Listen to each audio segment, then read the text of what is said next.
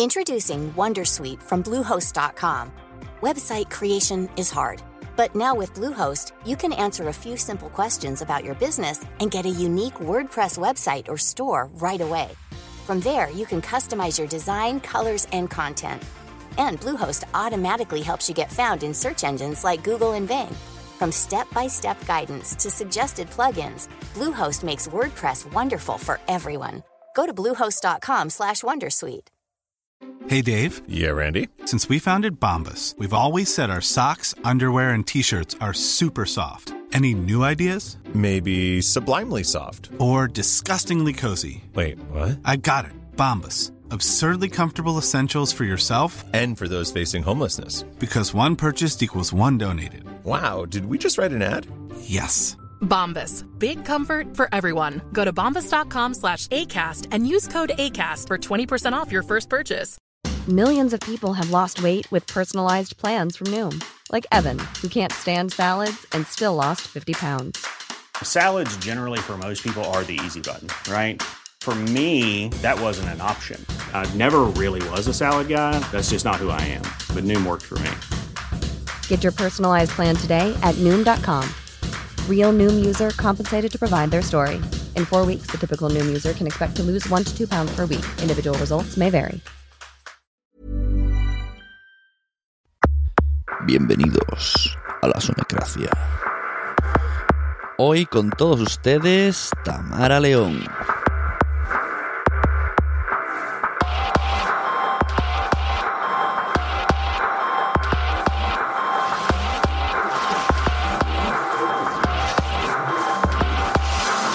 Bienvenidos a la Sunecracia. Hoy tenemos a alguien muy especial que tenía muchas ganas de que viniera. Tenemos con nosotros aquí a Tamara León, que ahora nos va a explicar exactamente todo su, toda su vida, más o menos, por el mundo de las radios. ¿Cómo estamos, Tamara?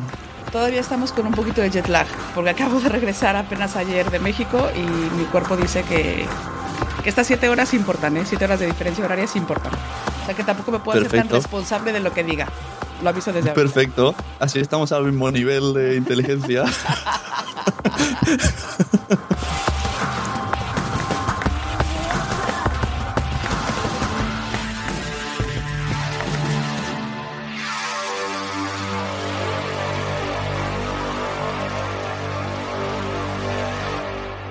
Bueno, y Tamara, ¿y tú cómo explícame qué, qué- qué hiciste tú de, de pequeñita para salir en radios y tal? Cuéntame tu vida. ¿Qué hice La gente no sabe bien. Para estar en radio, eso fue muy bueno. Yo estuve en radio de pequeñita, ya estuve de bastante mayorcita. Bueno, pero tú de pequeña querías salir en radio ya o... No, yo era una niña normal que quería ser maestra o ser astronauta o ser... Ah, igualito. Yo quería ser astronauta. Hay, hay marcianos en ambos sitios. Yo creo que en más de los que pensamos hay marcianos. Que no estemos conscientes de ello, que no se dejen ver a simple vista es otra historia. Pero no, yo quería ser maestra o astronauta. Astronauta no fui, maestra sí, porque en el colegio donde yo estudiaba, estudié en un colegio de monjas en la Ciudad de México. Todo esto que voy a contar, por supuesto, es en la Ciudad de México. Este, en ese colegio ah, tenías como la opción de estudiar después de lo que se llama la secundaria, que es lo que terminas como a los 14 años, 15 años. Había dos opciones, o seguías la preparatoria tradicional, que son como tres años más antes de entrar a la universidad, o hacías eh, una especie de carrera técnica estudiando un año más de inglés y salías ya, evidentemente con materias extra, como maestra de inglés o como secretaria ejecutiva bilingüe. Ahí me dio por ser maestra de inglés y la verdad es que fue bastante bonito. Fue una época divertida entre lo que estudiaba. Ejercí con niños muy poco. Creo que habré dado clases a niños un par de veces nada más. Pero sí que he dado clases de inglés a adultos. Y siempre, cada vez que tienes oportunidad de enseñarle a alguien, o de compartir, más que enseñar a alguien, el, esto del inglés es súper divertido. Es súper Sí, sobre, sobre todo cuando te, te mudaste a España y viste lo divertido que es. Es que es otra cosa. Aquí España es otra cosa, es otro mundo en muchas cosas. Podemos hablar el mismo idioma, podemos ser parecidos en muchas historias, pero hay otras que, que son muy divertidas. Y Sí, lo mismo pensarán los que van de aquí para allá. Yo me acuerdo de ser ya bastante grandecito y en clase de inglés nos daban, o sea, el libro de inglés era una revista para todo el curso. Y, y otra, hoy haremos esta hoja. Y yo decía, ¿en serio? Esta hoja ya la hice en quinto. Bueno, es yo no tiene un sistema diferente. yo me he quedado en ese nivel, ¿sabes? Porque es lo mismo. El primero de GB al octavo era lo mismo. Es que también yo creo que el sistema es diferente. No es, la verdad es que no estoy muy metida en cómo es el sistema de enseñanza aquí, pero eh, una vez me tocó darle clase a una niña que tendría en aquel entonces unos 12, 13 años, y es mucho de traducir. Entonces, cuando estás traduciendo de eh, gallina se dice gen, ya estás perdiendo gran parte de lo que es el aprendizaje per se. Entonces, te enseñan a, a traducir en tu, en tu cerebro. Cuando ves una gallina, tu cabeza piensa gallina y después de ahí tiene que buscar cómo se dice la palabra en inglés y luego sacarla, ¿no? Y cómo se pronunciaba.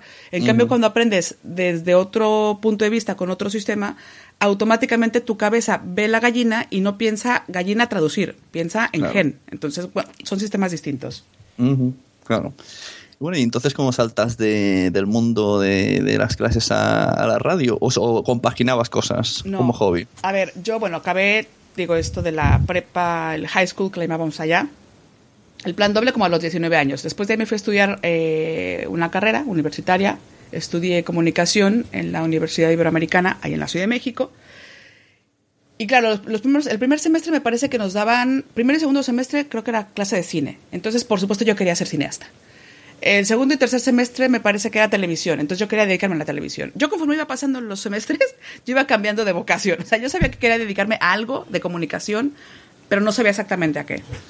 Y en algún verano, una de mis amigas, eh, Paula Trejo, ella vivía, bueno, era de Ciudad Juárez, al norte del país, en Chihuahua, y se fue con su familia. Y ella tenía un programa de radio en la universidad porque teníamos una estación de radio experimental que en aquel entonces se llamaba Radio Ibero. Transmitían, me parece que con uno o con cinco watts de potencia, o sea, poquititito. Y eh, me dijo, oye, pues ahí estás, si quieres, pues échame la mano y cubre mi turno mientras yo estoy de vacaciones. Y eso hice. Ella hacía, me parece que noticias, se encargaba del área nacional, ¿no? De la sección de noticias nacionales. Y ahí empezó, entonces fue el primer, la primera vez en mi vida que yo pisé una cabina de radio, insisto, experimental, chiquita, universitaria, que nos escuchaban en los alrededores de la universidad y poco más. Y a partir de ahí, o sea, fue empezar ahí a hacer radio, después regresó Paula, yo me, me quedé con el noticiario o con esa sección. Eh, luego me parece que tuve un par de programas más, ya por iniciativa propia. En algún momento llegó una persona, eh, Javier Trejo Garay, ella es un locutor reconocido en México de hace muchísimos años. Iban a abrir una estación nueva, o mejor dicho, le iban a dar un formato nuevo a una estación que ya existía, estaban buscando gente. Nos pasaron el, el tip ¿no? de que fuéramos a hacer casting, fuimos, nos quedamos algunos. En aquel momento yo creo que era 1994 o 95. Eso no se ahí. dice. Eso no se dice. A mí no me importa, ¿eh? Que por, por la edad dices. Los años no se dicen. Ay, claro que sí, ¿por qué no? Oye, voy a cumplir 42 y estoy súper orgullosa de tener mis Ah. 42 años, ¿eh? La talla no, la talla y el peso no se no. dice, la edad sí. Vale. No importa.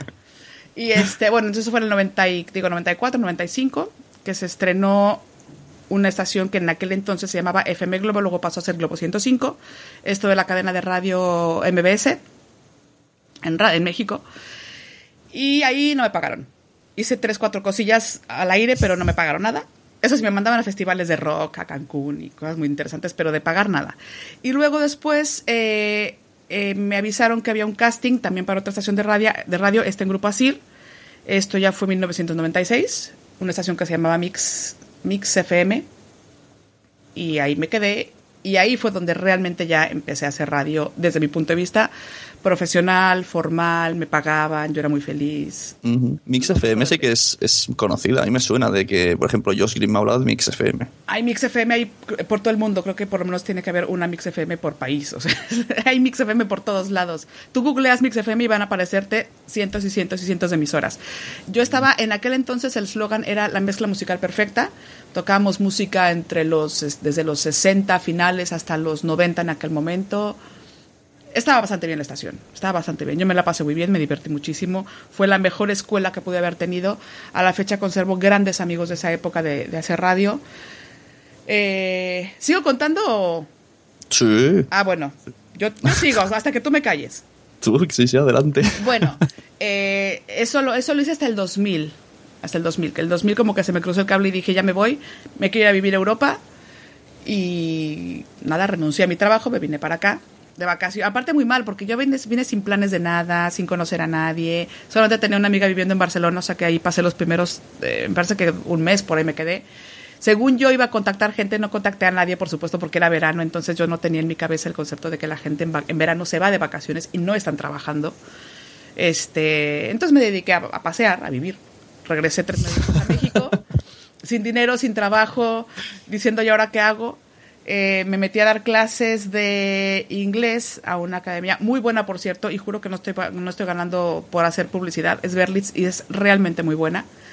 Estuve ahí trabajando desde el 2000 hasta el 2001, poquito más, porque en ese momento me llamaron para una, estación- de radio, no, para una agencia de publicidad, que era, no me acuerdo ahorita, se fue el nombre, pero una agencia de publicidad. Empecé a trabajar en la agencia de publicidad y al mes me volvieron a llamar de Grupo Asir para regresar a la misma estación de radio porque habían cambiado de política, no de dueños, pero sí le iban a dar un giro totalmente distinto. Ya tenían asesoría extranjera, asesoría que venía de Estados Unidos para enseñarnos cómo hacer radio y lo pongo entre comillas porque sí es un gran negocio. O sea, se convirtió la radio en un extraordinario negocio, pero perdió desde mi punto de vista ese toquecito más cercano, más emocional, más, más humano, pues. En fin, eso fue en el 2001. Volví. Del 2001 al 2005 regresé a la misma estación haciendo cosas un poquito diferentes, pero bueno, más o menos haciendo radio. Eh, ya no solamente hacía locución, sino también me dedicaba a hacer alguna, un poquito de guion. Empecé a hacer funciones de coordinación, empecé también a llevar asuntos de mercadotecnia, etcétera, etcétera, todo siempre relacionado con la estación de ventas también. Y al final, eh, hasta programación me metí. O sea, yo ya metía la cuchara hasta el fondo haciendo todo lo que tiene que ver con la sesión de radio, programar, eh, eh, promocionar, eh, hacer locución, hacer los guiones, todo, todo lo que tiene que ver con la sesión de radio. Eso fue hasta el 2005. En el 2005 al 2006 me cambié de estación de radio. Honestamente iba a renunciar, pero me dijeron que no y que mejor que me cambiaban de estación y me cambié. Y estuve en una estación que se llama Amor, que pues obviamente el concepto era diferente, el público era diferente.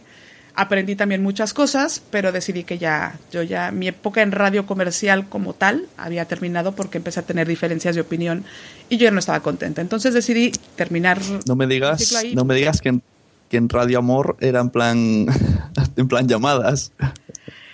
Eh, no, nosotros no hacíamos eso. O sea, si quieres que te cuente tal, por supuesto era música romántica, por supuesto no tenía nada que ver con Mix, que Mix ya era música de los 70, 80, 90, 2000, etcétera. Este, y por Se ejemplo, teníamos, ¿no? En plan, en plan, ring, sí, hola, Tamara. Hola, es que me ha dejado el novio. A ver, no, no, como eso no teníamos y siempre quise tener un programa así, siempre, Oye, siempre. ah, puedes siempre. hacerlo, ¿eh? Ahora mismo con los podcasts. Sería buenísimo, sería buenísimo. es que es bueno. ¿Sabes qué es lo que pasa? Y siempre he creído eso, que uno tiene, todos en general, ¿eh? tenemos la facultad de dar muy buenos consejos cuando Mm. alguien más está sufriendo, por amor o por lo que sea. Claro, pero luego tú no, tú contigo mismo no empleas, ¿no? Exacto. O sea, aplícatela tú, ahí está la cuestión. Conozco, conozco casos. Ay, diríamos nombres, pero es que no nos alcanza el tiempo. Hay muy- todos somos iguales, todos somos iguales. Y ya entonces, bueno, no, en Amor era, digo, música romántica. Teníamos, por decirte algo, dos horas de programación al día dedicadas exclusivamente a escuchar música de Luis Miguel.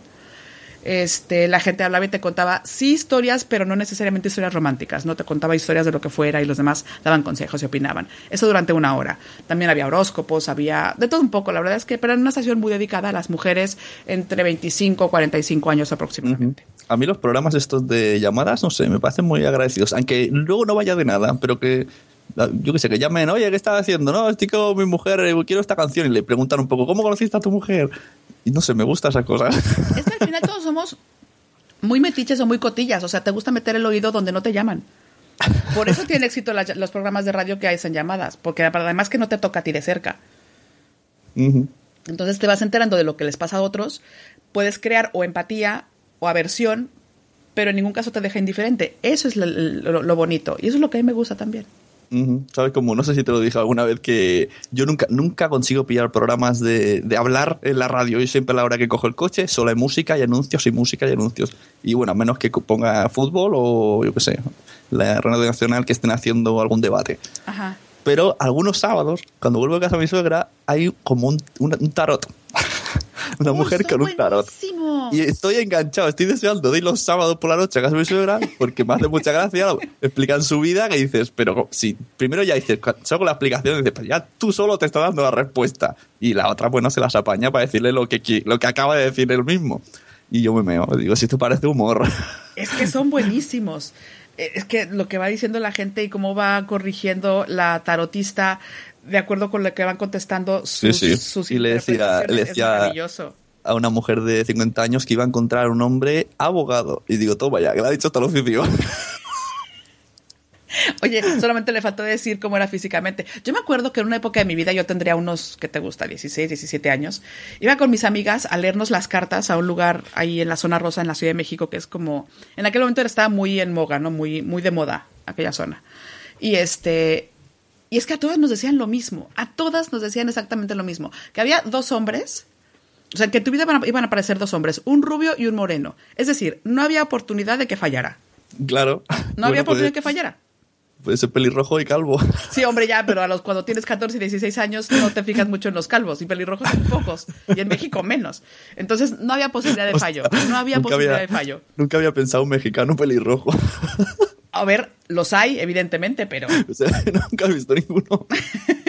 es que también es que la tele no nos ayuda mucho, ¿eh? A ver, Heidi Mitchell tampoco es que sea el ejemplo de una mujer mexicana. Toda rubia, toda alta, toda espigada, pues tampoco. Somos más chaparritas y caderoncillas, por ejemplo. Pero bueno, eso ya estamos hablando de estereotipos, que es otra historia. Pero este, sí, la verdad es que ese, ese toque personal, eh, bueno, en radio, en televisión, en el medio que sea, hasta en podcasts, también se agradece mucho. Para mí me- es lo que me gusta. Claro, lo malo de hacer podcast es eso, como se supone que lo haces en casa y lo editas, no tienes esa ventaja. Aunque luego hablaremos de podcast que sí que lo están haciendo, que sí que se hacen estas cosas ahora. Hecho. Entonces, que viajas a España Sí. y, y en qué momento, yo sé que conoces por ahí a TAFM, ¿era un salto muy grande en el tiempo o, o coincido más o menos cronológicamente? Eh, voy a ocupar este espacio como mi diván personal. Voy a empezar a sacar cosas de mi, psico- ponte, de mi psique ponte cómoda, ponte cómoda. Este, a ver, yo la verdad es que salí muy decepcionada, muy dolida de Radio en México. Te digo, porque ya no era lo, lo que yo creía, lo que me gustaba. Ya se perseguían otro tipo de intereses, no necesariamente el, el darle un buen mensaje o el compartir algo con la audiencia. Entonces, lo dejé, lo dejé a un lado. Eso fue en el 2006, verano de, dos- de 2006. A partir de entonces intenté, sin saber siquiera que estaba intentando haciendo podcasts, grabar varias cosas y no me gustaba. Es que no me gustaba nada, no me gustaba ni cómo grababa, no me gustaba el concepto que le estaba dando. Además que mi cabeza estaba ya muy acostumbrada a pensar en términos negocio. Entonces, estaba buscando un nombre que fuera más o menos pegajoso. Estaba buscando un ritmo de locución que fuera adecuado a... Estaba pensando en un público... Quiero decir, estaba todo... Toda mi cabeza, al sentarme frente a un micrófono, estaba súper cuadrada. Y era una frustración y una desesperación de decir, no es posible que me haya dejado o que me haya permitido que me adiestraran tan bien. Estaba muy bien adiestrada. Para hacer eso, estaba muy bien. Funcionaba Curios- curiosa palabra. Porque, se- porque es así, porque durante, si durante tres años o cuatro, los que sean, te están diciendo constantemente todos los días que tienes 30 segundos para hablar y en esos 30 segundos lo primero que tienes que decir son el nombre de la estación, la hora, tu nombre, suelta los nombres de las cinco canciones que acabas de escuchar, dices alguna promoción, alguna cosilla, algún comentario que tengas y luego vuelves a cerrar diciendo tu nombre, la hora y el nombre de la estación. Eso, todo eso en 30 segundos todos los días, por lo menos seis o siete veces al día. No hay de otra. O te lo aprendes o te lo aprendes. De hecho, eh, cuando en ese, verano que yo llegué aquí a México, a México, a España, tuve reuniones con dos personas, no voy a decir los nombres porque, ¿para qué? Pero eh, una estación de radio muy importante en España a nivel nacional estaba haciendo cambios, justamente los mismos que habíamos hecho en Grupo Asir 12 años antes o 10 años antes. No, no es cierto, 12 no, 6 años antes. Y estaban trabajando exactamente con las mismas personas, con el mismo, casi con el mismo asesor. Y me entrevisté con ellos y les dije, a ver, saber hacerlo lo sé hacer, para trabajar evidentemente en, su equipo de trabajo. Le dije, saberlo lo sé hacer, pero no me gusta. Entonces, yo, si quieren, contrátenme, si quieren, yo juego en su equipo, pero no voy a durar mucho porque no me gusta. Y es una fórmula que funciona. Eh, luego, dentro de esa misma empresa, hablé con otra persona y que estaba haciendo cosas totalmente distintas. Y me dijo, mi pregunta fue, ¿y aquí también están trabajando con asesores internacionales y con ese tipo de, ¿no? Y la historia se me dijo, no, aquí sí hacemos radio. A partir de ese entonces me convertí en su fan número uno y lo perseguiré. O sea, no voy a descansar hasta algún día trabajar con ese señor porque además lo admiro, admiro muchísimo su trabajo. No diré quién es porque si acaso llega a escuchar esto va a decir, sí, claro, ¿no? Ahora resulta que me quieres hacer presión vía podcast y no, no sucederá. No sucederá. No, pero, pero esa era un poco mi intención. Entonces, claro, se pasaron esas dos oportunidades de trabajar. Ya me regresé a mi casa tranquilamente, a, bueno, en España quiero decir. E intenté hacer varias, varios intentos por grabar y no salía y no salía y no salía hasta que dije, mira, ¿sabes qué? Esto ya no es para mí. Me di por vencida. Y un buen día encuentro cursos que daban aquí en Zaragoza, eh, cursos que daban a través del INAEM, que yo ni siquiera sabía que se podían tomar cursos. Entonces encontré uno que decía creatividad radiofónica. ¿A, a través del que has dicho? Del INAEM, que es el Instituto Nacional, Nacional no. Vale. es, es, es, de empleo en Aragón. Vale, es el INEM, pero en Aragón. El INEM, vale, es que pensé que era eso, pero el otro día me dijiste tú también por, por WhatsApp y escribiste INAEM, digo, debe ser otra cosa. Sí, es lo, de, vale. lo del empleo, pero en Aragón. El INEM, vale. Pues eso, entonces eh, encontré un curso, dije, bueno, pues voy a entrar a ver qué tal. Eh, ya desde el examen de admisión, que hacían una especie como de filtro, ¿no? Era nada que ver con otras cosas. Era muy creativo, tenías que inventar, ponerle, eh, hacer como una canción que tuviera que ver con una noticia actual. Este, era un examen muy, muy, muy, muy, muy original, muy creativo. Dije, esto es lo que yo necesitaba. Y la persona que daba ese curso, bueno, sí, que dio ese curso es Chuse Fernández, que es el director de TAFM, que es una estación de radio experimental aquí en Zaragoza, que es evidentemente también una gran escuela de radio. Y a él le debo volver a empezar a hacer radio o podcast o lo que sea que sea que signifique ponerme frente a un micrófono porque él me ayudó a desaprender lo que yo ya había aprendido en este adiestramiento que tuve en radio profesional durante muchos años. Y empezamos desde cero, o sea, desde crear historias sin palabras, sin música, a partir exclusivamente de sonidos, desde enseñarme que o recordarme que no solamente se, los sonidos y la voz y la música son importantes, sino también los silencios. Él él tiene la facultad y la habilidad de crear todo a partir de esto, de crear todas las historias solamente utilizando el oído, o mejor dicho, que entren solamente por el oído. Es, es un gran maestro, una, es una persona a la cual yo admiro, quiero y respeto muchísimo, Chusé. Y que, insisto, o sea, él, él me recuperó de donde yo estaba y si estoy otra vez frente a un micrófono es gracias a él. Y bueno, así hicimos algunas cosas y casi todo lo que, lo que creábamos dentro del curso, digámoslo así, pues era alimentación para la programación de TAFM. Entonces me estás diciendo que tengo que invitar a Chus para que me explique cosas, ¿verdad? Totalmente. O sea, desde mi punto de vista, lo que está pasando en la actualidad en podcasts, en radio online, en creatividad radiofónica, porque no solamente lo hace en Aragón, sino se va a nivel nacional uh -huh. e incluso también tiene muchos, mucho contacto con gente de Argentina, gente de México, gente de América Latina. Entonces, Chusés está haciendo cosas realmente grandes, muy, muy grandes. Uh -huh. Resulta que lo conocí, ya te lo dije, en Zaragoza. Yo no sabía, sabía que era el hombre de TFM, pero vamos, no sabía que eras tan, tan fan del hombre. No, no, no, es que no es que sea fan, es que real, no, te lo digo de verdad, cuando lo conoces te darás cuenta que no es que yo lo esté poniendo más arriba de lo que es, uh -huh. es que ahí está. Y este, uh -huh. y además también hace, está rescatando el género del radioteatro y me parece que lo está haciendo él y al, alguien más. Es decir, uh -huh. no, no, es, no hay mucha gente que esté rescatando esto y lo hacen muy bien. Pues mira, aprovecho para hacer una cuña de los cursos que hay en TFM. Esto quería hacerlo en uno de estos undercover, no sabía cómo meterlo, pues ya que hablamos de esto. Si la gente está en Aragón y por lo que veo está en paro, pues harán cursos de estos. ¿Estás en, en paro? Me parece que no, ahorita mismo no sé si solamente hay que estar en paro o si puedes uh -huh. también estar trabajando, no lo sé. Sí, aquí pone cursos gratuitos impartidos en el Centro de Tecnologías Avanzadas del INAEM de Zaragoza. Uh -huh. Entonces hay una, se, se abren ahora algunos sí eh, tfm.net barra cursos, Radio Workshops 2014 y dice producción de elementos radiofónicos creativos. Esto empezaba en enero. Taller de radioarte y arte sonoro en, en entorno digital. Empezaba en, en marzo. En marzo. Creación y edición de jingles, sintonías, jingles, sintonías y spots para radio. En marzo también podcasting y radio online. Esto empieza el 31 del 3. O y, sea, a finales de mes. Uh -huh. Sí, realización radiofónica de 5 de 5. Así que si alguien quiere hablar de eh, estudiar sobre al- podcast, no sé, yo tengo curiosidad, a mí me gustaría ir, o que me pasara algo, un PDF o algo. Ah, Seguramente dará material y que estará por ahí rondando, así que cuenta, cuenta con ello. Lo vas a encontrar sí o sí. Si hablas con Chusé, seguramente vas a tener más de una opción para, para tener acceso al material. Estás oyendo la sunecracia.com. Buenas, venía a que me arreglen el transistor. No, señora, esto es un taller de radio, pero no arreglamos radios. ¿Y qué hacen pues?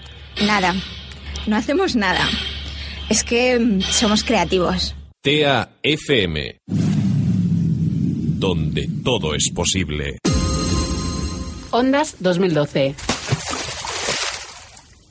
Y bueno, y dejamos ahí la invitación en mi cerebro y se, ya le escribiré. Pero sigamos con tu vida, señorita Tamara. ¿Ya? Ya, ya veis, Ya para, No, no, sigamos con tu vida. Digo, Ah, ya acabaste, ya está. No, hombre, no. Ahora viene lo bueno. Ahora viene lo bueno. Bueno, pues de todo un poco hay. Bueno, entonces empecé a hacer un poco más de radio otra vez con Chusé. En paralelo eh, me contactó un ex compañero eh, de cuando estaba yo haciendo radio en, en Grupo Asir, que él fundó una empresa que hacía radio corporativa. Entonces, él lo que hace principalmente es hacer audios y los va adaptando a las necesidades de los clientes que vayan contratando. Él también es en México, entonces a, en dista- a distancia empezamos a trabajar y hasta la fecha. Estoy trabajando en él haciendo cualquier, o mejor dicho, satisfaciendo cualquier necesidad de audio que tenga prácticamente cualquier empresa. Pueden ser empresas pequeñitas, empresas grandes, abiertas al público, cerradas, eh, de cualquier índole. La verdad es que estamos ahorita muy contentos porque están surgiendo muchos proyectos muy interesantes. La gente poco a poco se empieza a abrir a descubrir el peso que puede tener el audio para sus negocios, porque generalmente se ve y es muy fácil que la gente vea algo visual, valga la redundancia, ¿no? Televisión, cine, impresos. Pero cuando se trata de audio no estamos tan conscientes, salvo que sea música. Entonces sí estamos un poquito más al tanto de, de la importancia que tiene lo que escuchamos para nuestro impacto emocional. Pero, ¿y grabas eh, estas cuñas o lo que sea para aquí en España, para, Sí. para escucharse en España? No. Eh, los proyectos en los que hemos estado trabajando hasta Ah. el momento son, como son particulares, no es una señal abierta. Es decir, eh, por ejemplo, trabajamos para una importante compañía de refrescos y se escuchaba solamente dentro de sus instalaciones. No había sonido, o sea, es decir, tú no, no te metías a una página Vale, de internet y pero- lo escuchabas. Pero me refiero en España. Es que, a ver, independientemente de que sea muy fan de tu voz, mm, no, no estamos acostumbrados a una voz mexicana. Entonces, no sé si tiene tirón. Ah, Por eso me sorprende. No sé si sabes por dónde voy. Ya entiendo. No, ese es buen punto. Eh, no, todos los proyectos, los proyectos que estoy realizando en este momento son para México. Ah, vale. todos. Hay una cosa muy interesante. Eh, en, este, en todo este tiempo, una vez me contactó una, una- otra vez otra estación de radio que eh, estaban haciendo en Madrid, una estación de radio enfocada a público latinoamericano y que era para difundirse, o sea, para, para transmitirse en Madrid, abierta y todo lo demás. Y dijeron, bueno, necesitamos una, una voz latinoamericana que no tenga mucho acento marcado, que no se sepa si es de Colombia, Perú, Ecuador, México, de donde sea. Y pues mandé un demo y me llamaron y allá estuve. Una estación de radio eh, que tenía ritmos como reggaetón, cumbia, merengue, salsa, bachata, que a mí no son géneros musicales que me gusten, salvo que esté en una boda. Si estoy en una boda y son las 3 de la mañana y tengo cuatro cubatas encima, sí. Entonces, sí, claro. De otra manera, no. O sea, yo en mi coche no escucho bachata, salvo que sea Juan Luis Guerra y alguna de veces, así alguna de, ¿no? Súper famosa, entonces sí. Pero no, no es mi género musical. Y esta persona que me contrató, que bueno, que me contrató, no, que me contactó, le, se sorprendía mucho de cómo era posible que yo no supiera la diferencia entre un ritmo y otro. Le dije, es que no sé. O sea, tengo que estudiarlo. Yo no, o sea, no por ser mexicana, no por ser latinoamericana, me lo sé. Entonces, luchar contra ese estereotipo de todos los latinoamericanos somos, me ha costado mucho trabajo. No con toda la gente, o sea, en la vida cotidiana no, con mis amigos y con la gente que tengo cerca, no. Pero ya en medios de comunicaciones, ¿por qué no se abren tanto las puertas a otro tipo de acentos. Yo entiendo que España está en el camino hacia, porque España, le guste a quien le guste, es, tiene mucha población inmigrante, muchísima. Y de todos los niveles, no solamente te hablo de la gente que llega en pateras, ¿no? Te hablo de que de verdad hay gente de, de todo en todos lados. Y eso en, en, algún momento le pasó a Estados Unidos. Y ahorita en Estados Unidos puedes encontrar en los medios de comunicación no solamente dedicados a ciertos segmentos como pueden ser el asiático o el latino o lo que sea, puedes encontrar en las grandes cadenas, en programas de gran audiencia a nivel nacional, gente de todos los acentos, todos los colores, todos los sabores. Eso en algún momento llegará a pasar a España. Es, es como una evolución natural. Uh -huh. Es que no sé cómo... Pronto. No sé, no sé cómo está el mercado de, de las voces de, de, anuncios, pero a mí muchísimas me suenan siempre los mismos. Ya no, no es que sea solamente españoles, es que creo que deben de haber, yo que sé, 100 personas y van llamando una a otra y luego termina la rueda, vuelven a llamarla y luego rueda dobla la película y luego hace el anuncio. no lo sé, la verdad es que no, no, no estoy tan metida en el ambiente como para saberlo, pero, pero sí sé que hay un estilo muy marcado y será muy complicado que el público en general, la audiencia en general de televisión, de radio, de cine, se abra un poquito a empezar a aceptar los otros acentos. Uh -huh. Insisto, es una percepción personal. No, no, sí, Supongo es verdad, que totalmente. Llegará, es una evolución que se dará de manera natural. Es, es, vamos, sería una tontería pensar que no van a empezar a colarse acentos distintos a los medios de comunicación. Pero de sí. momento tú escuchas una estación de radio donde habla un colombiano, donde habla un peruano, un ecuatoriano, y sabes qué, qué tipo de música te van a poner. Uh -huh. Porque tú no, seguimos aquí, en ese tipo de historias. Aquí tenemos una, una, ignorancia voluntaria que te cagas, porque ahí me preguntas ahora por artistas mexicanas y ¿qué te digo? Paulina Rubio, Salma Hayek, y ya me tengo que pensar.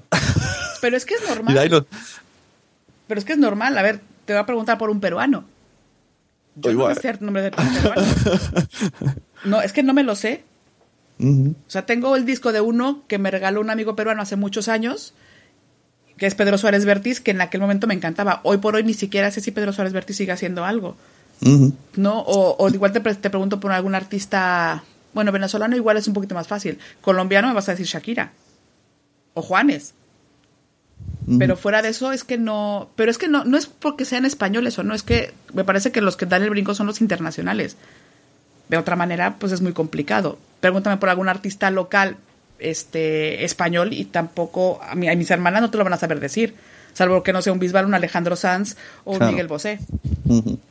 Y lo de las cuñas que decíamos, aquí sí que lo que alguna vez se ha colado, y no sé si se considera anuncio, porque lo ponen como los mejores anuncios y luego gustan mucho, pues tipo de estos mixta, que lo mismo te sale una voz argentina. Ah, claro. Cosas sí. así. Pero, pero no sé. Sí, pero no sé si está hecha posta aquí en España o yo que sé, lo ponen un día en un zapping, gusta y lo aprovechan. Esto, estará, no... esto estará, estará probado, estará basado en un montón de estudios, supongo. No lo sé bueno, en fin, esperemos que, que te acaben contratando y te escuchemos por todos lados. Uy, eso sería buenísimo, buenísimo. Arroba claro. Tamara León. Tenemos la voz que usted necesita para su anuncio, producto o servicio. eso sí, no me pongas a hablar como española porque no me sale. O sea, claro, me sale, claro. pero me sale caricaturizada, evidentemente. Ostras, ¿has o sea, visto como eh, Josh Green, un podcaster, por si alguien no lo conoce, imita a, las, a, a los doblajes españoles? Sí, pero es que Mira, yo te voy a decir, me traumé. Yo me meo. La primera vez que yo escuché a Sandra Bullock en una película, o sea, me metí al cine. De hecho, me metí, fíjate, estaba yo viendo la película, creo que se llama 28 días de Sandra Bullock, en el Mare Magnum, ahí en Barcelona. Mm. Ahí fue la primera vez que yo entré al cine en, en, en este país. Y escuchar a Sandra Bullock decir, joder, tío, fue tan fuerte. Bueno, según yo. ¿Qué hace Sandra Bullock hablando así? según yo, hablan como con orgasmo. Y, oh, tío, ¿qué pasa? sí, escuche que lo dijo, escuche que lo dijo. Es, es que, es, no, es, es que estamos, es diferente. O sea, el, hace un par de meses estuve con, en México con una amiga española y nos metimos al cine a ver la película esta de, no me acuerdo cómo se llama, la segunda parte de los Juegos del Hambre. Uh -huh. Y estaba en, do, estaba en doblaje mexicano fue tan difícil, digo, yo estoy hasta cierto punto acostumbrada, pero ella salió diciendo, ¿por qué se la pasan cantando?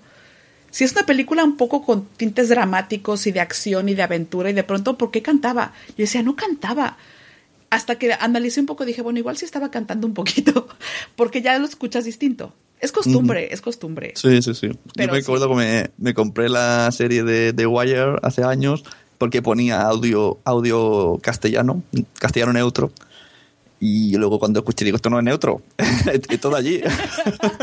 Bueno, claro, pues, es que es que neutro, neutro se- yo supongo que cuando dicen neutro se refiere a que no sabes exactamente de qué país es, pero se nota cuando es o español o latinoamericano. Está bien, es el que, el que hace ¿no? la, la serigrafía y dice, pues no sé, pues, pues, es neutro, así no, no mojamos.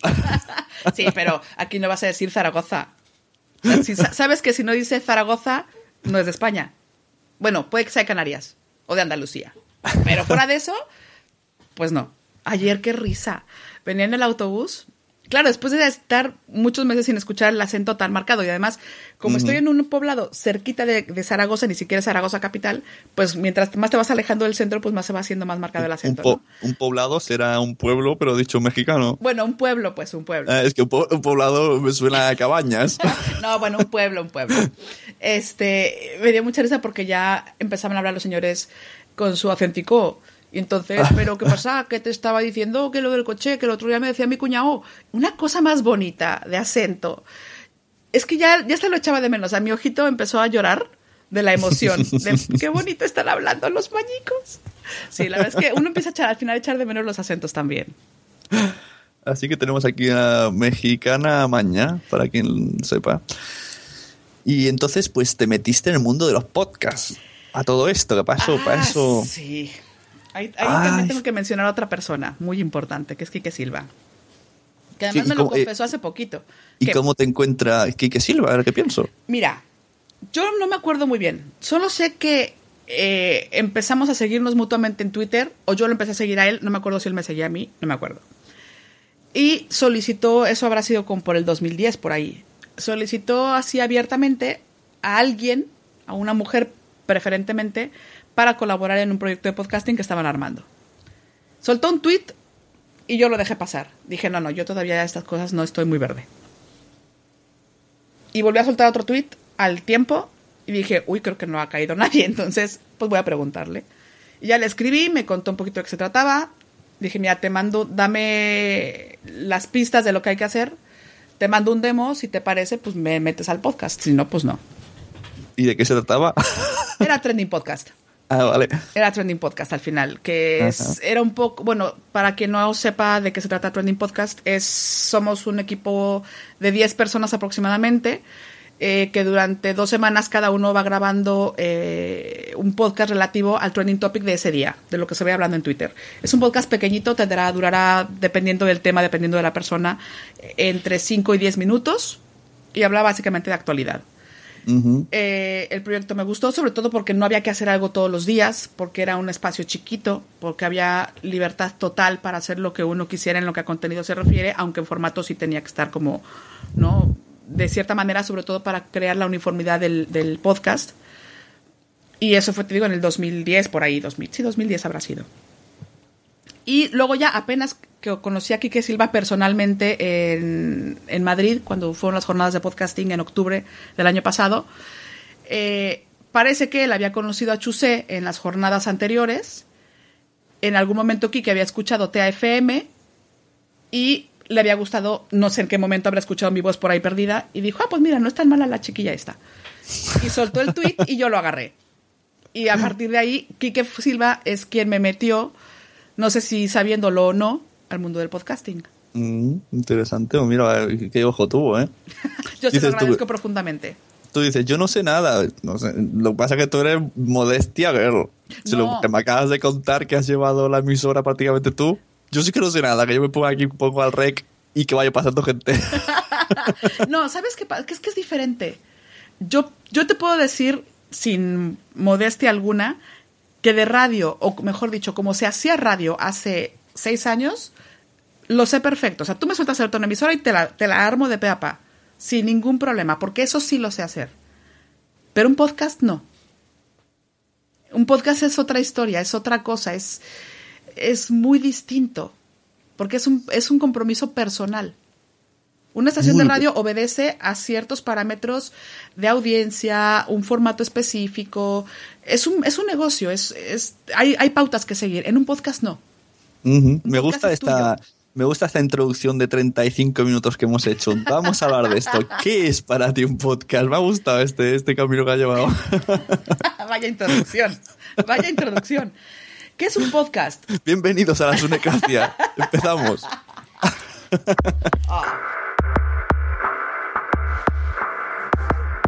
Ay, tú, ¿para, para qué me preguntas que hable de mí? Eso lo, te lo No, no, tú. estuvo interesantísimo, pero, pero esto me interesa más aún. Ok, a ver, ¿qué es un podcast para mí? Un podcast es cualquier archivo de audio que O se- vídeo. No, para mí un podcast es, un, es audio. Tú me Pues- estás preguntando qué es para mí. Para sí, mí sí, es, un, es audio. pero yo ahí, ahí corrijo porque todo el mundo pecamos de eso. O vídeo. No, video es un videocast. No. Bueno, no. Ok, ¿vas a regañar a tus invitados al podcast? ¿Estás Eh, regañando a tus invitados? No, y mucho menos a Tamara. Siga, por Yo favor. te lo agradezco. Un besito, Sune. Gracias. Ok, no, ok, de acuerdo. Un archivo Un audio, de audio. audio o Si video. tú dices que es audio, Está bien, también, tampoco voy a ser de las invitadas pesadas. Este, un archivo de audio o video que se eh, publique de manera, es que ni periódica, que se publique y que haya manera de descargarlo Ajá. a través de, es que, es que si, si me pongo a hablar de feeds, ya voy a... No, no, me ha no gustado. Iba a decirte que es la definición más clara que he escuchado nunca porque normalmente la gente dice que se hace mediante suscripción y ya la gente dice, ¿cómo? ¿Y qué es eso de suscripción? ¿Cómo me suscribo? Sí, Y pero ya es tienes, que también, perdón, y normalmente-. Bueno, dime, dime. Sí, digo que normalmente una definición de que es un podcast te enlaza en una pregunta y luego otra pregunta y luego otra pregunta. Claro, precisamente. Mira, hoy por la tarde estaba escuchando un podcast que se llama Invita a la Casa y eh, Jan Bedel, que es una de las dos personas que están armando este podcast, hablaba acerca de qué es un podcast. Y es que es eso, o sea, cada vez que me, me toca escuchar la definición que da alguien, quien sea, en este caso hablo de él porque es lo que escuché hace, hace ratito, eh, inevitablemente se cae hablando de feed, de RSS y de cosas que al 97% de la población que no está metida en este rollo nos echa para atrás. Claro. Yo ayer hice la prueba, hice la prueba con mi mujer. Porque con- hablando con, con mi amigo Sergi por, por WhatsApp hablamos de este tema y entonces pensé, bueno, voy a preguntarle a mi mujer. Y le dije, ¿qué es un podcast? Ella sabe lo que es un podcast porque sabe que me encierro ahí y lo grabo. Y me dijo, es un programa de radio, pero que se expone en internet, ¿vale? Y le dije, ¿y si tú quisieras escuchar un podcast, qué harías? Y entonces dijo, no sé, voy a Google y pongo escuchar podcasts. O sea, no, es, no está claro. Menos mal te pudo haber contestado, pues te lo pido a ti. me, me acerco a la habitación. Hoy te toco la puerta y te digo, oye, que quiero escuchar un podcast, ¿lo descargas o qué? Claro, hubiera sido sería. más sencillo. Eh, no, creo que, creo que, porque a ver, también puedes subir una- un archivo de audio a internet en la plataforma que más te guste, ¿no? Lo que sea, y darle descargar, y eso no lo hace un podcast. ¿Cómo que no?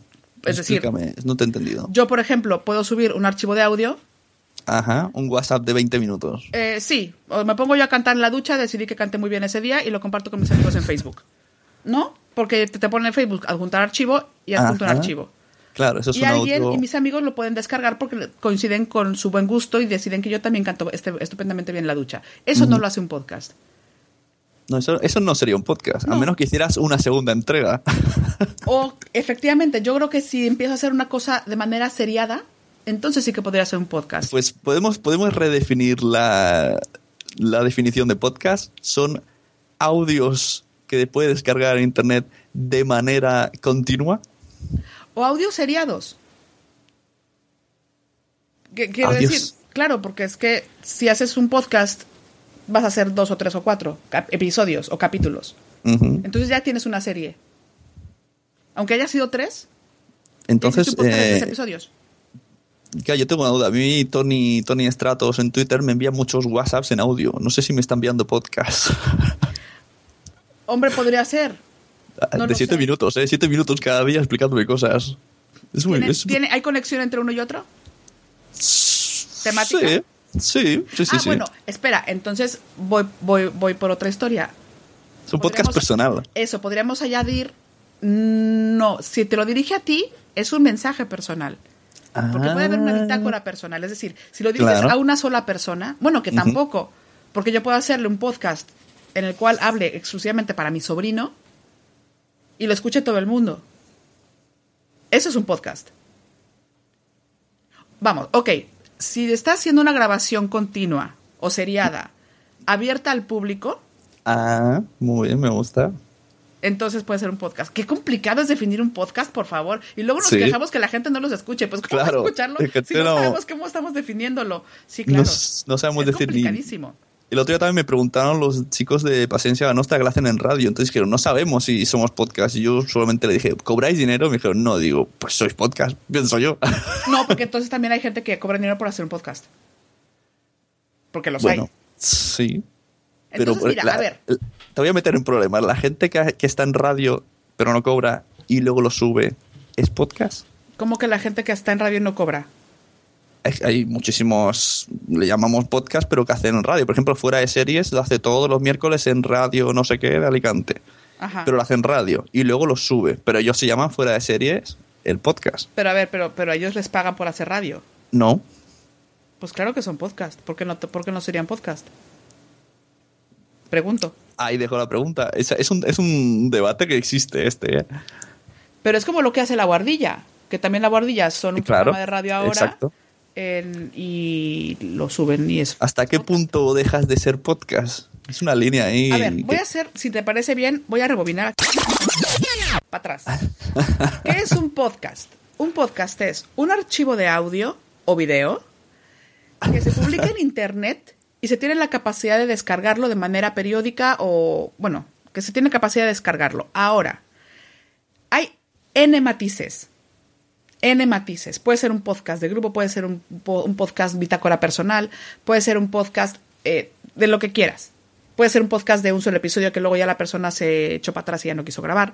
Puede ser, me explico, creo que podemos irnos en una cantidad inmensa de matices. Pero es que todo esto según lo que quiera la persona que lo hace, porque a mí lo que me envía Tony, él decide hacerlo público y decir que se llama podcast y funciona de podcast, mm, como dices tú, de, de- de- de querido diario, ¿sabes? Claro, es que te voy a- lo, lo que pasa es que si nos perdemos, y eso ya es una cuestión personal, si nos perdemos en la definición, no podemos explicarle a nadie qué es un podcast. Claro, es que no lo tenemos claro. Yo te lo digo, no lo tenemos claro. Entonces, mejor soltar una definición general, muy general, muy amplia. Y luego ya que cada, cuando cada quien vaya entrando, pues que vaya haciendo su propio concepto de podcast. Es como decir, bueno, ¿qué es el hombre? Bueno, pues el hombre es un ser vivo que tiene un cerebro. Ah, sí, pero es que no todos tienen cerebro. Bueno, entonces, si me explico, entonces ya te empiezas ya a meter un montón de matices. No, el hombre por definición es un ser viviente con cerebro, bueno, y con N cantidad de cosas que ahorita no voy a describir aquí, ¿no? Pero tienes una definición que dentro de la palabra hombre haya N cantidad de acepciones y matices y que cada uno vaya por el lado filosófico, filosófico por el lado psicológico, por el lado anatómico, por el lado... Es, cada quien coge la definición que más le guste Pero la definición cerrada y cuadradita es una. Creo que con el podcast podríamos hacer lo mismo. ¿Hay matices? Sí, muchísimos. Que si cobran, que si no cobran, que si es uno, que si son muchos, que si depende de la plataforma en la que se publique, que si depende de la periodici- periodicidad, que si Claro, depende porque- del formato, que si... Porque mucha gente dice, mucha gente dice, un podcast es un audio, un programa de audio que te suscribes y te los descargas cuando quieres. Pero yo digo, ¿y qué pasa con la gente que la hace en streaming? También es un podcast, pero lo está haciendo en streaming. Ya no lo oyes cuando quieres, lo oyes cuando lo emiten. Luego ya si quieres puedes oírlo en podcast. Pero en el momento que estás grabando, ¿es podcast? Eh, es Se contradice cuando dices, claro, cuando dices, estoy haciendo un podcast en directo, ¿no se contradice si decimos que es- podcast es algo por suscripción? Esto se te da a ti, ¿verdad? Eso de, de poner a la gente en problemas se te da. sí, me gusta. Ya me Además, estoy dando está- cuenta. estás entrando el tramo y me gusta. Sí, sí, sí, ya me estoy dando cuenta. Es que ya aparte no me doy, no me doy cuenta. Eres bueno, ¿eh? Eres muy bueno en crear que la gente, en hacer que la gente se confunda a sí misma. Mis respetos. Ya no caeré más, ya estoy consciente de ello. No caeré.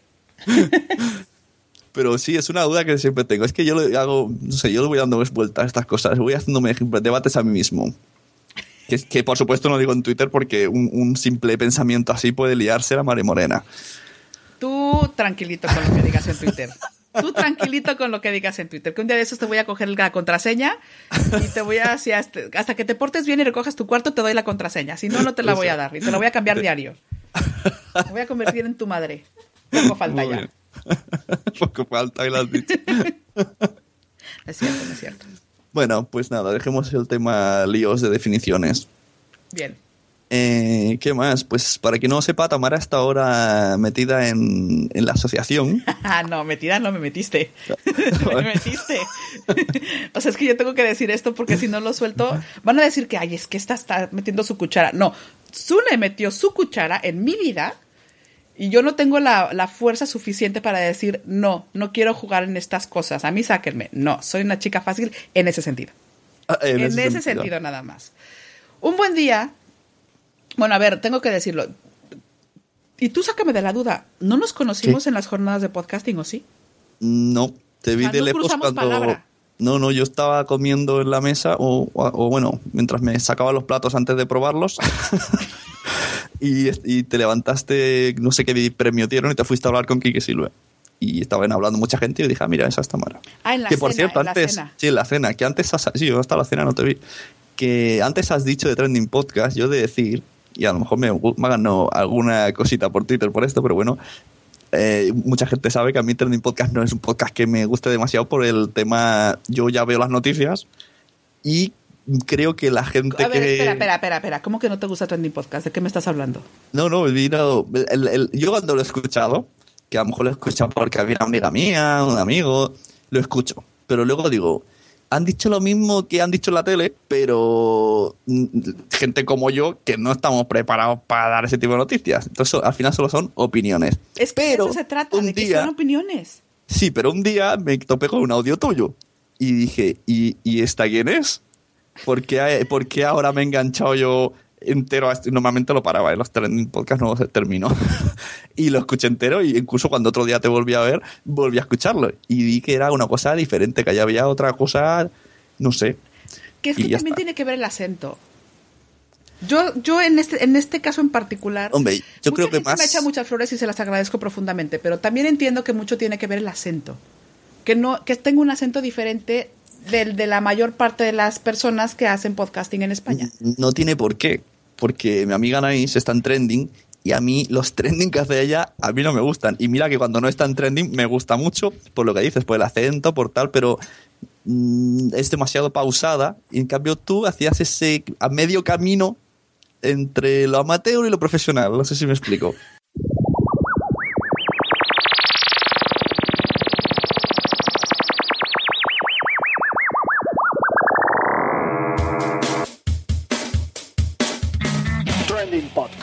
Trending Podcast.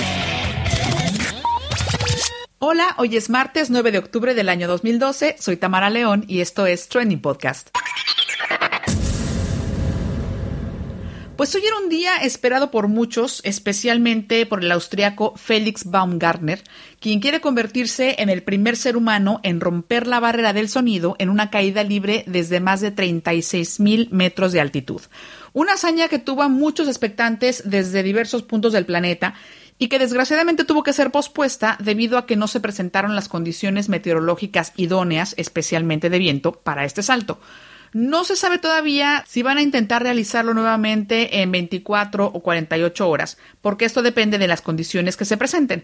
De momento, todo esto creó varios trending topics en Twitter, como Red Bull Stratos, que es el nombre del proyecto, y Felix Baumgartner, o algunos que incitaban a la creatividad como subir a la estratosfera y o excusas para no saltar. Y de esto precisamente hablaremos el día de hoy en Trending Podcast. Cuando algún tema domina las redes sociales, hay una tendencia algo generalizada a que salgan expertos por todos lados, ya sea de política, de economía, de la vida de un artista o de un investigador, y la hazaña del día de hoy no ha sido la excepción. Durante todo el día surgieron todo tipo de comentarios que tenían pinta de estar muy bien fundamentados acerca de la probabilidad o no de que este salto se llevara a cabo de manera exitosa, por supuesto muchos de ellos haciendo alusión a cuestiones técnicas. Pero por ahí hubo alguien que tuiteó que solamente el 1% de las personas que iban a ver este salto iban a estar motivados por la ciencia y el otro 99% la motivación que tendrían sería la posibilidad de ver a alguien morir en directo. Pues yo no pertenezco ni al 1% ni al 99%, porque de ciencia entiendo muy pero muy poquito, y en absoluto me motiva ver a alguien sufrir, así que mucho menos morir. Llevo todo el día preguntándome mil cosas que más tienen que ver con el deseo y la necesidad del hombre de desafiar los límites, de seguir descubriendo a su manera lo que le rodea. Este tipo de cosas me dan más vueltas en la cabeza que cualquier teoría científica. Y en ese tipo de cosas mantengo la capacidad de asombro de un niño pequeño. No me pregunten la vida de este señor, no sé a qué se dedica, tampoco conozco los materiales de los que está hecho el traje, ni la tecnología de la cápsula en la que iba a trasladarse hasta la estratosfera, lo que sea que signifique eso. Yo estaba pendiente de su mirada, de sus gestos, de las reacciones de todo el equipo que estaba asistiéndolo, tanto los que estaban ayudándolo allá afuera de la cápsula esta, como los que estaban en el centro de mando o como quiera que se llame ese sitio lleno de gente con micrófonos de diadema, computadoras y monitores. No era una película, de verdad un señor iba a brincar desde muy, muy, pero muy arriba. No intenten explicármelo, la verdad es que no sé si quiero entenderlo. Si Félix Baumgartner logra saltar mañana, pasado mañana o cuando sea, y lo hace con éxito, estoy segura de que no voy a entender ni a estar consciente ni de la mitad de la importancia que la hazaña tiene para el mundo, pero igual me voy a emocionar. Así de cursi y simple soy. ¿Qué le vamos a hacer? Soy Tamara León y esto ha sido Trending Podcast.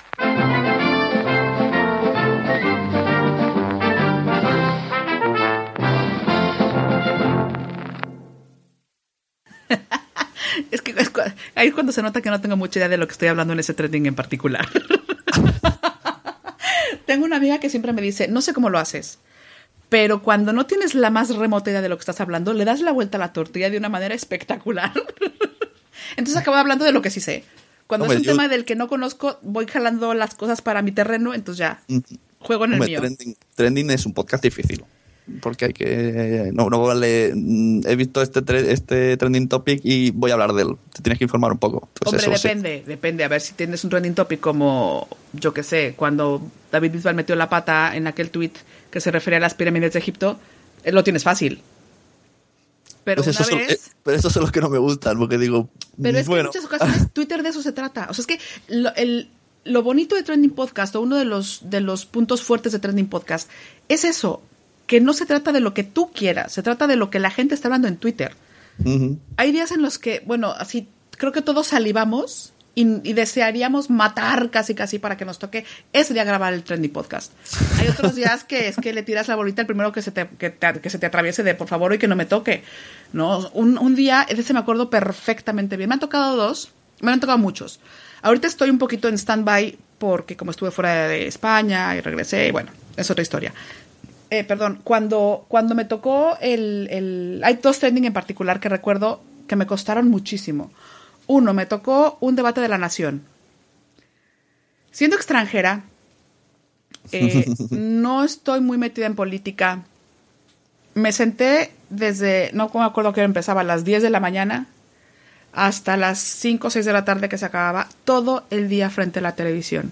Todo el día, o sea, todo, completitito, completitito. O sea, desayuné frente a la tele, comí frente a la tele, merendé frente a la tele, llegó el, momento de sentarme a hacer el trending podcast y dije, ¿qué hago? O sea, ya tengo toda la información y ahora son trending que preparé durante, insisto, todo el día. Otro trending que también me tocó fue de una de las, eh, de la prima de riesgo, que yo de economía sé lo mismo que sé de, no sé, de ciencias ocultas, es decir, nada. Y fue lo mismo, o sea, investiga un poquito de economía, investiga con expertos, googlea, googlea y vuelve a googlear, suelta tweets a ver quién te puede echar una mano. Y es que de verdad parece que no, pero en 10 minutos a lo más tienes que resumir un montón de cosas en un lenguaje muy coloquial, cosa que la televisión no hace. La televisión te suelta números y cifras de prima de riesgo como si fuera con lo que comemos todos los días. y no necesariamente. La televisión muchas veces no se moja, salvo en programas que sean evidentemente de análisis y de debate, eso sí, pero la, la, tele no se moja. Uno tiene que mojarse. ¿Qué te puede importar mi opinión si soy un ciudadano de a pie? Nada. Pero puede que estés de acuerdo o puede que no. Sí, algún porcentaje de opinión de la población es, evidentemente. Claro, y hay, hay trending podcasts buenísimos. Bueno, un porcentaje, ¿eh? porcentaje grande, porque si está sacado de Twitter. Hombre, claro, por supuesto. Digo, y hay ocasiones en que de verdad los, los trending topics no te dan para nada, pero para nada. Y la gente está hablando de tonterías. Bueno, ese día fue un día tranquilo. Que también se vale. Porque Twitter, es que Twitter pasa lo mismo que con el podcasting. Cada quien hace de su Twitter lo que le da la gana. Salvo que sea una cuenta, una cuenta empresarial o una cuenta, no de, de, de profesional, vamos a llamarlo así. Cada quien hace de su cuenta lo que quiere. Pues con el podcast pasa lo mismo. Cada quien hace de su podcast lo que quiere. De acuerdo. Como quiere, habla como quiere, si dice lo que quiere. quiere, lo que dura, y luego ya, ya veremos quién le oye, pero bueno, hace lo que quiere. Si quieres subir un archivo de audio con puro silencio, oye, que lo suba. Oh, día no tenía ganas de hablar. Punto. O sea, ¿no? ¿Que, que alguien le diga que está mal. Existía un podcast antes que se llamaba el podcast de la siesta. Y creo que había silencios y música relajante. Qué bonito. Me lo pasó Mode una vez. Tenía pocos capítulos. Total, no me daba mucho, pero, pero estaba bien. Yo me lo ponía varias veces. Es que es bonito. Y es que me, me parece que hay tantas cosas en podcasting que uno puede ir descubriendo. Tantas cosas. O sea, es- me parece un mundo fascinante el del podcasting. Exacto, y por eso te has metido en la asociación podcast. No porque yo te lo haya dicho. Porque sabías que es- tienes que estar ahí. ¿Cómo? Ah, lo- ah, claro, es que hablamos de la asociación. Bueno, Ah, sí, todo que un esto buen día... no hemos Todo esto era. El que es que un buen día, el buen Sune hace un audio de broma, y lo voy a poner entre muchas Pero no era de broma, era una crítica para que alguien reaccionara ante que nos quedamos sin asociación, cosa Ya, que yo bueno, pienso que sí. necesitamos. Whatever, lo que sea, sí. Hiciste un podcast de no se lo tomen en serio, muchachos. No, No, se lo tomen no. Aplicó un eh, Jordi Évole de Operación Palas, Ostras, es verdad. tal cual. Esto, ¿sabes? Solamente lo sabía Anita Poppy y Adrián, ¿vale? Adrián me dijo, Sune, vas a caer, vas a acabar siendo presidente. Y yo dije, que no, ¿cómo? Que, que no, hombre, que no puede ser. No, Espera. no quiero. Que tengo que explicar una cosa antes, porque habrá mucha gente que no sepa de qué estamos hablando. Vale. En, pod- en España hay una asociación de podcasting que intenta agrupar a todas aquellas personas interesadas en hacer o escuchar podcasts. Entonces, eh, la- hay una junta directiva, salía este año, bueno, el año pasado, y pues había que convocar a nuevas elecciones. No había, no había que se postulara. Sune tuvo a bien hacer un audio en el cual mencionaba a un montón de gente, entre ellas yo, como su mesa directiva. Y lo que está diciendo, el- los que estamos ahí es que no teníamos idea de que íbamos a aparecer en ese. De pronto me manda a mí un tweet diciendo, escucha esto, pero escúchalo hasta el final. Yo iba a la mitad y yo decía, pero este- ¿a este quién le dio permiso de, hablar en mi nombre? Oye, ninguno de los ¿qué que ninguno de los que me inventé se cabreó ni paró el audio. O sea, elegí, no, a muy, ver. elegí muy bien las personas. Hay gente que sí, hay gente que, que no estaba y se cabreó conmigo. A ver, yo no, yo lo iba parando conforme iba avanzando porque decía, es que, ¿y a este quién es? Como para, o sea, ¿por qué dice que yo pienso tal cosa? Es que yo, ¿quién le preguntó? Hasta dije, ok, dijo que hasta el final voy a aguantar hasta el final. Y aguantar el final, el final era efectivamente una reflexión que invitaba a hacer el ejercicio de imaginar qué pasaría si no hubiera una mesa directiva en el podcast. he, he de decir que mucha gente terminó con la música final y no escuchó el final. No llegó al final, final. ¿no? Te- pues, pues empezó la música y lo paró. Claro. Y entonces ya te- se habrán hecho la idea. Pero bueno, eso fue un ejercicio que hizo Sune en su momento. Estuvo muy bien. Que de pronto fue de, oye, ¿y si lo haces en serio? No sé quién te lo habrá dicho. Pues mira, sucedió que eh, un par que se cabrearon mucho conmigo, que me iban insultando en directo conforme lo escuchaban, yo iba recibiendo mensajes en privado. Qué bonito. Pero de qué vas, pero no sé qué, cómo se te ocurre hacer estas ideas, estás loco, tú no tienes ni puñetera idea de podcasting. Y entonces le dije, escúchalo hasta el final. Este se quedó sola en la música al final y siguió una semana diciéndome y le dije que escuchas hasta el final. Y entonces lo escuchó y dijo, ah, vale, la broma, retiro todo lo dicho. Y luego hubo muchísima más gente que al revés, en directo me iban diciendo, ah, cómo mola, ah, me gustan las ideas que tienes, ah, que cómo mola la gente que has cogido, ah, tal. Y los que llegaban al final, algunos incluso luego me decían que estaban cabreados conmigo porque le había hecho ilusiones. Vale. Bueno, pues así. Es que, a ver, yo hubiera Es, es un, entendido. es un curioso ejercicio. Jugué mucho con, la, con los sentimientos de la gente. Me siento por un lado mal y por otro bien. No mientas, no te sientes mal. O sea, es imposible que te sientas mal. No, me, no mientas. Ya Un no es necesario sí. que mientas. Ya no estás en campaña. No es necesario que mientas. Me supo mal que una persona dijo que había pasado, que se había decepcionado durante un día entero, pero que ya se lo había pasado. Es que, es que, a ver, yo hubiera entendido si tú y yo hubiéramos intercambiado un hola, mucho gusto, que me hubieras incluido. Pero es que, que alguien que no te conoce de nada, Hay de otros pronto tres te meta en eso, yo no sé quiénes sean, pero es que de pronto fue, ¿y este? Y este, de- o sea, es más, ni siquiera yo sabía que sabías tú que yo existía. Estabas en mi, en mi junta de ensueño. Te deseaba. Dios, oye, eso suena muy fuerte. Pero entiendo la buena, en- en- bueno, entiendo la buena intención del mensaje. En- claro, es de, a ver, primero que me expliquen. Yo tuve que casi, casi que regresar a googlear de quién es Sune. Y a mí, ¿por qué me meten estas cosas? Bueno, de pronto recibo, no me acuerdo si fue un mensaje o fue un tuit o algo fue, no me acuerdo qué fue.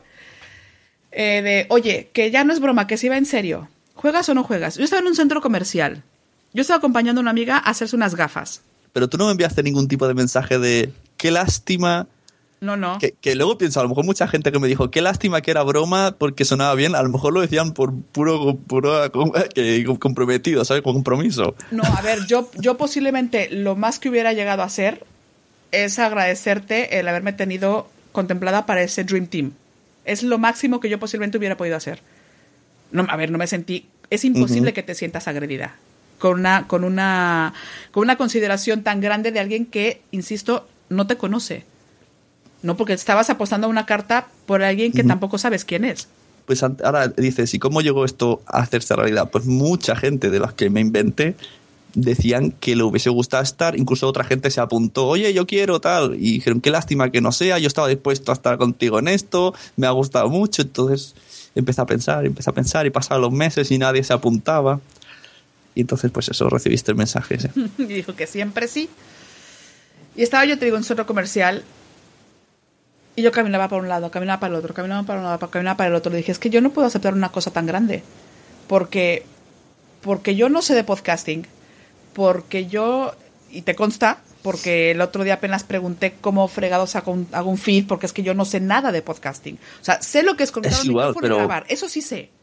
Eso sí Pero sabes de muchísimas otras cosas y le acaba de demostrar. La gente estará ya dándome la razón a que sí, chicos. No, como dicen no, que no, sí. no, no, no. Lo ves, ¿no? Es como, ¿no notas el auricular? Que nos No. movemos. ¡ah! No, no noto nada. Tú, tú inventas cosas, tú estás inventando cosas. No, Sí, cuando dicen, entonces, cuando dicen sí con la cabeza, se mueve un poco a donde estamos nosotros. es que te están dando la razón a ti, como no me la están dando a mí, mi auricular no se mueve. Eso es, la- eso es lo que pasa. El tuyo es el que se mueve, el mío no. Entonces, pues bueno, este, al final me convenció diciendo no te preocupes, que mira que aquí estamos todos y que no vas a estar sola y que... Y me convenció. Y me metí. Y aquí estoy, echándole to- todas las ganas porque realmente me interesa eh, y no tiene nada que ver con un mensaje que podamos dar eventualmente a toda la gente que escucha podcasting, pero sí me gustaría que mucha más gente se sumara a esto, no por un bien personal, a mí qué, sino porque creo que hay muchísimos contenidos que valen la pena ser descubiertos. Y no solamente eso, que hay mucha gente muy valiosa por la vida que tiene mucho que compartir y que podría hacerlo a través de un podcast. Y realmente no es tan complicado. No es difícil. Yo como novata en este sentido doy fe de ello y aunque fuera complicado, que insisto, no lo es, hay un millón de manos extendidas para que uno pueda agarrarse de cualquiera de ellas y le echan la mano para lo que sea, lo que haga falta en lo que a podcasting se refiere. Yo he tenido muchísima suerte de contar con gente y no voy a decir nombres porque son muchos y no quiero dejar fuera a nadie, que me ha ayudado muchísimo desde a meterme a esto a crear un podcast, a grabarlo, a subirlo, a ver qué aplicación utilizar para escucharlos, etcétera, etcétera, etcétera. De verdad que es, es, es gente encantadora la que yo me he topado gracias al podcasting. Madre mía, eso ha sonado, ha quedado como un buen final, ¿eh? Y como hace ya ratito que estamos, si te parece, lo dejamos aquí a menos que quieras añadir algo más. Y si me sale y si me sale alguna cosa más que digo, ay, tendría que haberle preguntado esto, pues nada, otro día ya montamos un debate con más gente, que me interesa también que estés en uno de estos debates. Eh, debates en los que no esté Jesús Estepa por ahí, porque. porque acaban mal. con gente seria, gente seria de verdad. ¿O no? ¿O no? Y eso, y un placer, que, un placer todo, un placer que dijeras que sí, que vengas, que has estado esperándome a que termine de trabajar. Al que sí, contrario, gracias. que me vayas diciendo que, que borre tweets. bueno, que borre no, bueno, pero que no ponga. No, a ver, no, es que esto es- voy a aclararlo rápidamente. Este, mi función dentro de la asociación es eh, llevar un poco de prensa y redes sociales. Y aquí Sune, que es el presidente de la asociación, pues de pronto es una persona que de filtros no conoce mucho, ¿no? La cosa como, como, como la siente, la suelta. Entonces me toca ser un poquito más moderadora para mantener la paz. Básicamente. Incontinencia verbal, se dice. Incontinencia verbal, madre santísima. No sabía el término, pero bueno, podría aplicar. Pero, pero escrita, es peor todavía, me da mal tiempo. No, entonces es, es, un- es, un es básicamente eh, tratar de encontrar el, el justo medio para que las palabras no sean malinterpretadas, que en redes sociales se da muchísimo. Entonces es básicamente eso. ¿Veis cómo he elegido bien? Es que me, tra- me tienen que dar la razón con este discurso. Yo te, te paso y te pones tú de presidenta. Ah, No, no, no, no, no, ya bastante tengo, gracias. Ya bastante tengo yo donde estoy. Aquí no me metas más en berenjenales. Muchas gracias, de verdad, muchas gracias a ti. Tenía muchas ganas de platicar contigo. Eh, lo sé, lo sé, porque hace mucho que intentamos y no hay manera. Que si estás por ahí en México, que si estás volando, que si ahora me voy a comer sushi, que si. Ay, calla, si qué bueno el sushi. Qué rico. Pues eso, un placer, señorita Tamar. Recordamos tu, tu Twitter. Arroba Tamara León. Me quebré la cabeza pensando. Muy bien, mail de contacto para todas esas personas que digan, oh, que esta chica hace cuñas, te necesito contactar con ella para ver eh, qué, qué se ofrece. Además que, de verdad, no hago presupuestos tan altos, ¿eh? Nos adaptamos a su presupuesto. Claro. Conoce bien eh, el- el- España, sabe cómo está el tema de la crisis. Exacto. Por lo tanto, o sea, hay que adaptarse, claro, claro. Muchas gracias, de verdad. Muchísimas gracias a ti. Aquí, aquí vino al, al precio adecuado. Sí, la verdad es que no, no, no nos costó tanto trabajo negociar. Eso es muy cierto. Claro. bueno, pues un, un besito guapa y, y nos vemos como mínimo, nos vemos en JPod Barcelona. Pero espero yo que antes. Como mínimo. Exacto. Si no haces una visita, ya que el otro día fui a Zaragoza y no estabas, pues Es, no, te aseguro que la próxima vez que pise Barcelona te llamaré para, dar por- para darte por lo menos un par de besos. Vale, muy bien. Pues date por besada y mi audiencia que se quede esperando tu... Oh, espera, espera, espera, que nos íbamos a ir lo mejor. Que esta señorita, hablando de podcast, acaba de sacar uno nuevo, que va... Hombre, que nos vamos a ir la cuña. Se llama Pi y sus amigos. Pueden encontrarla por ahora en Spreaker y, bueno, supongo en iTunes. Pronto, bueno, todavía no sacamos. Es más, está tan nuevo que ni siquiera ha salido el episodio número uno. Bueno, bueno, pero a lo mejor cuando yo edite esto y tal, ya está el número uno, fácilmente. Mira, eh, estoy esperando, estoy esperando, cruzando mis deditos. Ahorita voy a mandar colgo contigo y mando un tweet para ver si mm, me, has- me mandan lo que me hace falta para sacar el episodio número uno. Y sería un agasajo sacarlo el próximo domingo 9 de marzo, que es mi cumpleaños. Eso sería un gran regalo para mí. Espero, si logro conseguirlo, que ese día ya esté publicado el episodio número uno. Si no, pues ya cuando esté. Pues eso también hay cuenta de Twitter, ¿no? Sí, claro, es, eh, a ver, la del podcast es arroba pi sus amigos, es fácil. Y tendrá eventual, espero que esté en Spreaker, en Evox, en iTunes, en todos En lados. todos lados, en Poco a WhatsApp. Yo te digo, de pronto los podcasts en WhatsApp. Uy, eso ya sería, uf, qué rollo, qué agobio, por Dios. Qué agobio. No, ya estaremos por ahí con Pi sus amigos. Que es, que es rápidamente, ya total, ya lo mencionamos, un podcast de entrevistas con gente a la cual yo considero mis amigos y que también creo que tienen algo importante que compartir. Desnudar el cuerpo como sea. El alma, no con cualquiera. Y que lo hagan conmigo es un privilegio. Pi y sus amigos podcast. Próximamente.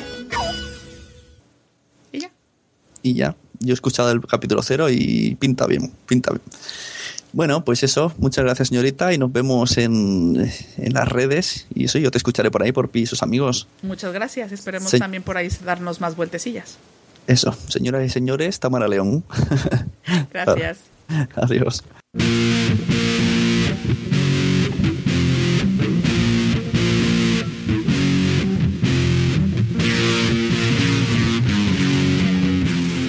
Si quieres escribirme puedes hacerlo a lasunecracia.gmail.com visitar lasunecracia.com en Twitter soy arroba sune, todo esto con dos Ns. Recuerda poner corazoncitos, estrellitas y reseñas allá donde vieres y allá donde lo desees. Muy buenas, nos vemos en los podcasts.